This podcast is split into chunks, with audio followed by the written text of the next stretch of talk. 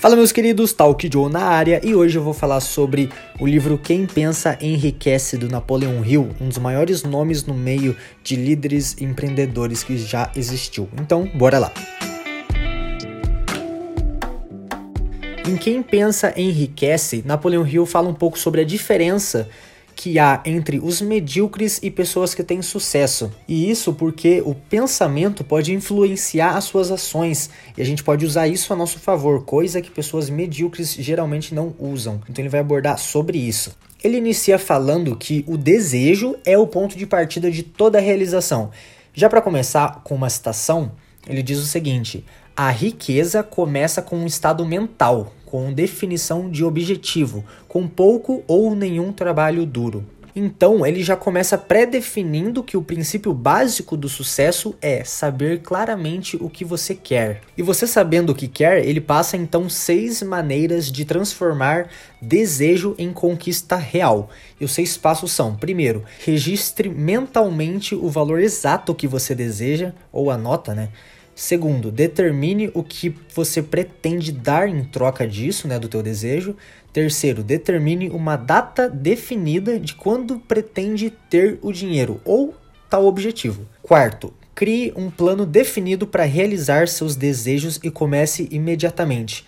Quinto, anote tudo. E sexto, leia em voz alta duas vezes por dia. E através desse plano pré-definido, você sabendo aonde você quer chegar e como vai chegar, vai ser muito mais provável que você consiga chegar lá do que simplesmente se souber apenas que quer ser rico, um objetivo sem estratégia, sem meios e enfim. Então, esses seis passos falam sobre você transformar seu desejo numa conquista real. O desejo é a parte inicial. Ele fala bastante também sobre a importância da autossugestão para ter a mentalidade do sucesso, que é quando você faz tantas repetições de frases que seu subconsciente ele já entende aquilo como uma verdade e começa a agir de acordo. Por isso que no ponto 6 dessas seis maneiras de transformar o desejo em conquista real, ele diz para ler em voz alta todo dia, né? Para que isso penetre na sua mente ao ponto que você passe a acreditar nisso de fato e agir de acordo com isso.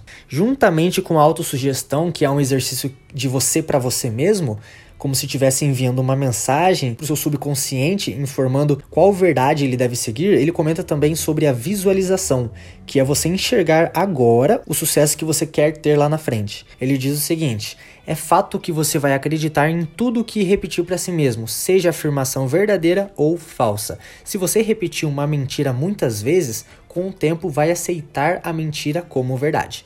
Outra frase ainda dele, essa aqui também é interessante para a gente entender é como enganar a mente. Se você planta uma ideia de maneira convincente no seu subconsciente, ele vai aceitar e trabalhar com a ideia como se fosse um fato. Então, em outras palavras, quanto mais você repete para si tal fato, mais esse fato se tornará verdade para você. Seguindo, ele fala também sobre como o conhecimento sozinho não gera riqueza.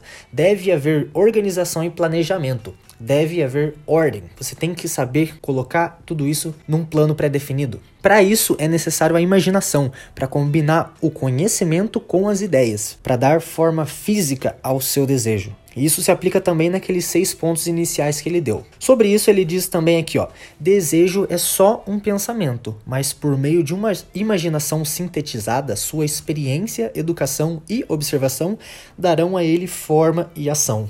Então o livro ele vai dar muita ênfase sobre você ter primeiramente um desejo, só que não somente isso, também ter um plano para você conquistar esse desejo, tornar real.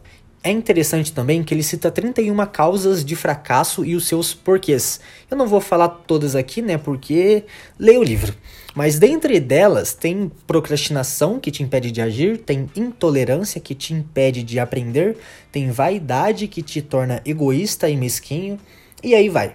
Ele diz que uma das principais causas do fracasso é a procrastinação, porque você sempre vai adiando o que deve ser feito, fica pensando se vale a pena mesmo, ou simplesmente fica ali adiando para depois, por preguiça. Então, ele dá uma solução para isso que são as tomadas de decisões rápidas. Comece a agir de maneira que você não pense e se, e se, não, haja. Agindo rápido, você evita que outros pensamentos ocupem a sua mente e te faça pensar em outras coisas menos importantes. E assim você vai começar a viver mais a prática, você vai se arriscar mais, vai aprender mais e vai crescer mais, saindo do campo da teoria para a prática. E falando em causas do fracasso, nessas né, 31 que ele cita, ele comenta também sobre os inimigos que há entre você e a realização. Que, meu, no final das contas, esse vai ser sempre o problema, né? O problema entre você ter o desejo e você colocar em prática. E essa nova citação que ele diz são os 16 inimigos listados, né? E quem já tem um livro está na página 241. Dentre elas, né, eles, esses fracassos, está a falta de planejamento, ficar só no campo do desejo, não assumir responsabilidades, medo da crítica e por aí vai.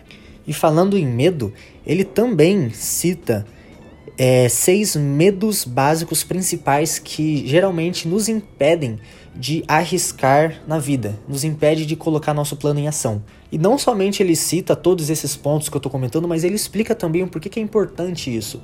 E nesses seis pontos aqui, dos medos básicos né, que nos impedem de arriscar, são medo da pobreza, da crítica, da doença, da perda de amor de alguém, da velhice e da morte. Cara, é incrível a maneira como ele aborda esses seis medos e mostra como de fato isso é verdade. A gente deixa de fazer muita coisa por causa desses medos. E como você já deve ter percebido, Napoleão Hill nesse livro ele faz bastante uso de enumeração. Ele fala sobre 31 causas, 6 medos, 28 perguntas para autoanálise, algo que eu nem falei aqui, e muitas outras que eu também não comentei, porque é bastante conteúdo que ele passa e tem muito valor agregar com tudo isso, então se eu falasse de tudo que o livro fala, vixi, enfim. E por que, que ele faz dessa maneira? Por que, que ele aborda em tópicos assim, né? Porque é bem mais fácil quando a gente consegue listar nossos inimigos e nossas dificuldades, porque assim a gente consegue identificar de forma mais assertiva o que nos impede de alcançar né, tal objetivo e trabalhar em cima disso também.